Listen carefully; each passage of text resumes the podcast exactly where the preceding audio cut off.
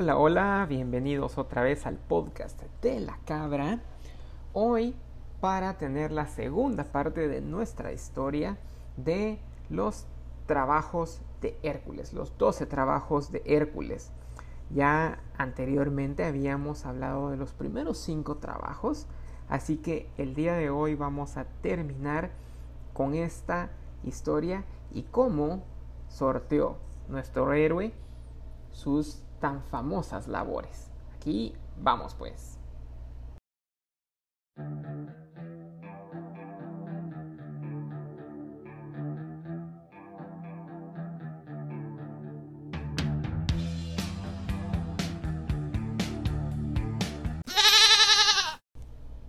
La última vez dejamos a Hércules habiendo ya limpiado los establos de Augías, así que su sexto trabajo era matar las aves del estínfalo. Estas eran unas aves que estaban consagradas a Ares, dios de la guerra. Pues eran unas aves carnívoras que se alimentaban de los hombres y el ganado de la región.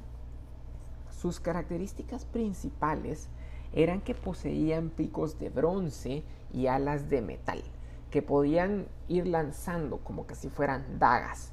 Así que acercarse a estas aves era sumamente peligroso. Estas aves vivían en medio de un pantano que Hércules no iba a poder atravesar con facilidad porque eh, siendo el héroe tan pesado se hundía rápidamente en las aguas. Pero de ahí, Atena llega y le habla a Hércules para ofrecerle una especie de sonajero, el cual cuando lo hacía vibrar emitía un sonido que hacía que las aves se asustaran y volaran. Así que Hércules se aprovecha de esto para empezar a asustar a las aves y cuando ellas salieran volando y empezaran a huir, él pudiera matarlas con sus flechas mientras estaban en el aire. Así, eliminó a la gran mayoría de las aves, mientras el resto huyó y pues obviamente dejó de aterrorizar a la población del estínfalo y con esto cumplía Hércules ya seis tareas exitosas. La siguiente misión tenía que ver con el toro de Creta que era pues, un toro de fuerza formidable que se mantenía haciendo destrozos alrededor de la ciudad, haciendo pedazos cosechas y derribando muros y casas. Este toro, pues hay que mencionarlo, era ni más ni menos que el padre del Minotauro.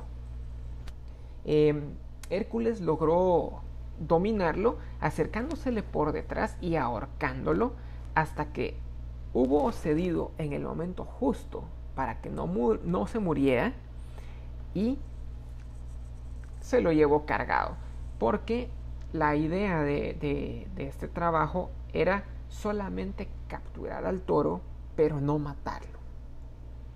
Cuando Hércules llegó de regreso ante Euristeo, este decidió que iban a sacrificar al toro en honor a la diosa Hera. Sin embargo, ella declinó el sacrificio porque, pues como ya sabemos, odiaba a Hércules por sobre todas las cosas. Y aceptar ese sacrificio, pues significaría aceptar la gloria para el héroe.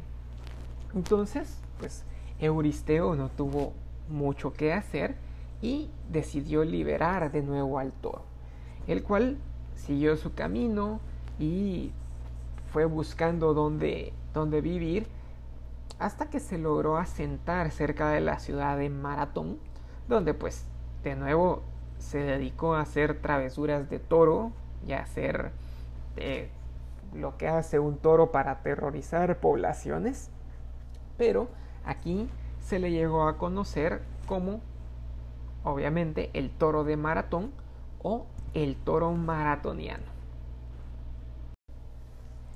Para la siguiente tarea enviaron a Hércules a robar las yeguas de Diomedes. las cuales eran cuatro yeguas que disfrutaban de comer carne humana, por lo que pues siempre estaban infundiendo miedo en la población cercana a Tracia. Para capturarlas, Hércules consiguió que lo apoyara un pequeño ejército, el cual hicieron el plan que primero se iban a enfrentar a los hombres de Diomedes y aprovechando la lucha y la confusión, Hércules se iba a escabuir para robarse a las yeguas y regresar al barco. Regresa exitosamente y le deja las yeguas encargadas a su amigo Abderus.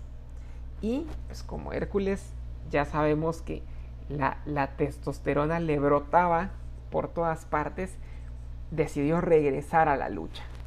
Regresa a, la batalla y se dedica a aporrear a, a cuanta gente ve y cuando se da cuenta de que la gente de Diomedes, el ejército de Diomedes, ya estaba vencido, ya no había mucho que hacer en contra de ellos, ordenó la retirada.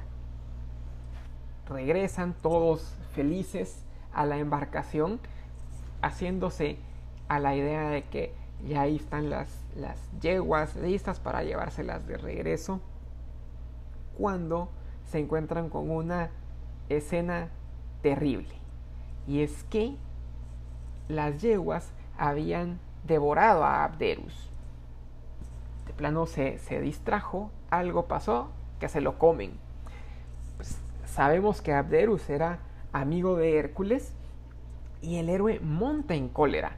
Se siente tan molesto y tan iracundo que regresó solo a la ciudad para capturar a Diomedes y como venganza se lo lanzó a sus propias yeguas para que se lo comieran también.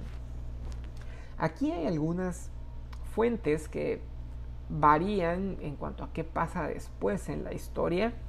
Em, unas fuentes dicen que comerse a Diomedes hizo que las yeguas se calmaran y pues luego fueran liberadas por Euristeo pero otros historiadores y otras leyendas dicen que al ser tan difíciles de controlar, Euristeo las mandó al monte Olimpo para que Zeus decidiera su destino, qué hacer con ellas. Y pues en algunos casos eh, Zeus las sacrifica, en otros casos las, las logra domar, pero sea como sea, Hércules ya con esta completa 8 de las 10 tareas que tenía que cumplir. Euristeo tenía el deseo de darle a su hija como regalo el cinturón de Hipólita, la reina de las Amazonas. Así que como novena tarea le encargó a Hércules llevarle el cinturón de la reina. Hércules se embarcó en una gran aventura para lograr llegar a la isla de Temisira, donde habitaban las Amazonas. Y cuando la reina Hipólita supo de la llegada de Hércules y de su intención de llevarse su cinturón, en un giro inesperado de los eventos, no dudó en ningún momento en ofrecérselo como regalo en honor a las grandes hazañas que él había hecho. Así que concertaron una reunión en el barco de Hércules y ahí estaban reunidos cuando ella estaba a punto de ofrecerle el regalo, cuando de repente las amazonas salieron de todas partes y empezaron a atacar. ¿Qué pasó? Era bien enterada de las cualidades guerreras de las amazonas, vio ahí la oportunidad de acabar con Hércules y disfrazándose de una de ellas, empezó a esparcir el rumor de que en realidad Hércules lo que buscaba era raptar a Hipólita. Así pues, las guerreras se lanzan al ataque para evitar el rapto y ahí Hércules, al verse rodeado de amazonas y pensando que Hipólita había llegado al barco para tenderle una trampa y matarlo, viene y en un movimiento ágil, ras, asesina a Hipólita, le quita el cinturón y se va en su barco antes de que las amazonas lo pudieran alcanzar. Esta historia en particular, e, este trabajo, pues tiene eh, sus, sus, tintes así muy, muy extraños, muy, muy locos, porque eh, realmente me llama la atención que no hubiera ningún tipo de persecución después para Hércules, no tuviera que hacer nada después para resolver el, asunto, eh, porque pues mató a la reina de las Amazonas. Eso debía de haber sido considerado como algo terrible, pero nunca se menciona luego que eh, hubieran consecuencias para el héroe. Igual, no vendo trabajo, listo. Según la mitología griega, Gerión era un gigante de tres cuerpos y tres cabezas que según algunos autores estaban unidas por la cintura y era poseedor de un gran ganado. Euristeo le ordenó a Hércules robar este ganado y pues tras muchas tribulaciones y aventuras bastante míticas, como que Hércules, harto del calor del desierto, decide y le lanza una flecha al sol y con eso gana una copa mágica que le ayudaría a llegar más rápido hasta los dominios del gigante, pues llega finalmente y el primero que aparece era el bravo y legendario perro Ortro, que viene y al, darse cuenta que Hércules está ahí para robarse el ganado, llega y se le lanza el ataque y Hércules se da la vuelta, lo agarra y ¡pa! Lo mata de un garrotazo. Ahí es cuando Gerión sale y se arma de tres escudos y tres cascos para luchar contra Hércules la, lucha pues era complicada, pero el héroe logra matar a Gerión lanzándole una flecha envenenada con la sangre de la hidra y pues ya con el gigante muerto logra robar todo su ganado y cumplir su décima y última labor. Hércules vuelve victorioso hasta Euristeo feliz de que ya había cumplido todo, pero la cosa no iba a ser tan sencilla porque el rey, al ver que los retos aparentemente imposibles fueron superados de una forma relativamente sencilla por Hércules, se dedicó a examinarlos uno por uno hasta llegar a la conclusión de que la labor de la hidra y la de los establos no le iban a ser válidos. ¿Por qué? Primero, ante la hidra, Hércules tuvo ayuda de Iolao para ir cauterizando las cabezas del monstruo cada vez que le nacía una nueva. Entonces, lo tuvo ayuda. Esa no iba a valer. Y la siguiente era que la de los establos de Augías, eh, pues varía según quien sea el autor que nos lo cuenta, porque algunos dicen que el pecado fue que no fue Hércules, sino el río el que limpió los establos, y otras fuentes dicen que la labor fue desclasificada o descalificada porque Hércules obtuvo un beneficio económico luego de cumplir la misión. En este caso, tras haberle ganado la apuesta Augías. En este caso, Hércules no tuvo más que aceptar que le iba a tocar cumplir dos labores más. La primera de las nuevas dos labores era robar las manzanas del jardín de las Hespérides.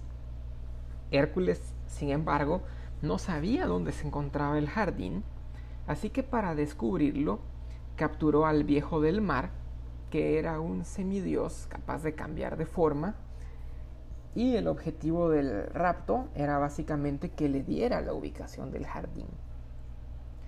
El viejo acordó dar la ubicación a cambio de su libertad y así se hizo. Durante su viaje, Hércules tuvo que enfrentar varios peligros que le fueron sumando leyenda a su nombre, hasta que finalmente llegó a las proximidades del jardín de las Hespérides, donde se encontró a Atlas sosteniendo la bóveda celeste. Este le dijo a Hércules que la forma más sencilla de conseguir las manzanas era si él iba y se las pedía a las Hespérides, porque casualmente ellas eran sus hijas.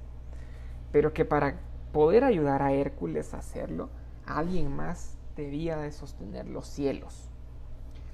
Hércules, como cosa rara, lo meditó un rato y aceptó la oferta de ayuda por lo que mientras Atlas iba a traer las manzanas, Hércules se quedó sosteniendo los cielos.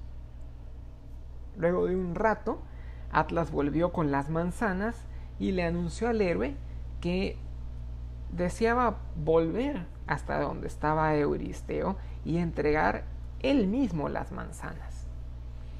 Pues Hércules sostenía los cielos, no podía negociar, no podía hacer mucho, eh, no podía soltar los cielos, por supuesto. Así que, pues, le dijo a, Atlas que estaba bien, que tenían un trato, que lo iba a, dejar ir a entregarle las manzanas, pero con la condición o con la, con la cuestión de que antes de que se fuera necesitaba ponerse la capa porque pues, mucho frío o le rozaba el mundo, no, no, sé qué pasaba ahí. Y entonces Atlas en su inocencia cae en la trampa y cambian de nuevo, sostiene la bóveda celeste para que Hércules se vista y entonces el héroe le anuncia su engaño y le confesó a Atlas que no tenía intención de quedarse en su lugar, así que agarró las manzanas y volvió por el mismo camino por el que había llegado. Aquí pues no es del todo claro qué versión de la historia llegó a oídos de Euristeo, pero es probable que no supiera que quien había conseguido las manzanas fuera Atlas en vez de Hércules, porque estoy seguro de que si se hubiera enterado de esto, no le hubiera considerado válido el trabajo a Hércules. Sin embargo, no les quedó de otra más que aceptarlo y tachar el trabajo número 11 como exitoso. Euristeo estaba furioso. No podía concebir que las tareas tan difíciles hubieran podido no solo ser sobrevividas, sino también logradas con tanta gloria para Hércules. Así que para la labor final, el rey decidió enviarlo al mismo inframundo. Hacer algo que fuera tan, tan difícil, que fuera tan complicado, que no lo lograra. Así que el encargo fue llevar a Cerbero, el perro guardián de Hades, ante el rey. Hércules entendía que esta labor final no era en absoluto sencilla y que se iba a necesitar preparar de una forma muy distinta, por lo que viajó hasta Atenas para estudiar e iniciarse en los misterios eleusinos, donde fue tutelado por Atena y Hermes. Luego de adquirir los conocimientos necesarios para entender cómo entrar y salir con vida del inframundo, Hércules llegó hasta ahí y viajó en la barca de Caronte. Durante su estancia en el mundo de los muertos, se encontró con Pirito a quienes trató de liberar eh, porque ellos estaban ahí básicamente cumpliendo su castigo por intentar raptar a Perséfone, pero lo único que logró hacer Hércules fue rescatar al último a. Lo, lo rescata, lo deja ir y continúa adentrándose en el inframundo hasta que se encuentra cara a cara con Hades. Entonces Hércules le pide favor que le preste un rato a Cerbero para ir y enseñárselo a, a Euristeo. Y Hades acepta, no, no era tan mala onda y le dice, está bueno, ok, pero con la condición de que logres domar al perro sin usar ninguna arma. El trabajo no fue fácil, pero finalmente Hércules lo logra someter y se lo lleva cargado a Tuto de vuelta hacia la Argólida. Y cuando Euristeo ve al terrible perro de tres cabezas, se asusta tanto que huye, despavorido a esconderse, y desde la distancia le exige a Hércules que se lo lleve, que devuelva a Cerbero al inframundo y así de lejos le dice así de, ¡eh, ya! Los trabajos finalizaron, ya, ya estuvo, ya, terminaste. Así que Hércules sale del palacio de Euristeo ya siendo un hombre libre, siendo un hombre expiado, y luego de eso se embarcaría en algunas aventuras más, encuentra más adelante la muerte, sin embargo son historias para otro día. Hoy nos vamos a quedar con estas que son consideradas como la mayor victoria de Hércules, no solo por haber logrado 12 labores aparentemente imposibles, sino también haberlo hecho al servicio de un hombre al que odiaba con todo su ser. Muchas gracias por escuchar esta historia. Gracias por llegar hasta el final. Espero verlos acá para la próxima historia, para la próxima sesión del podcast. Bienvenidos de nuevo, mejores deseos y que una estrella brille siempre sobre ustedes. Hasta la próxima.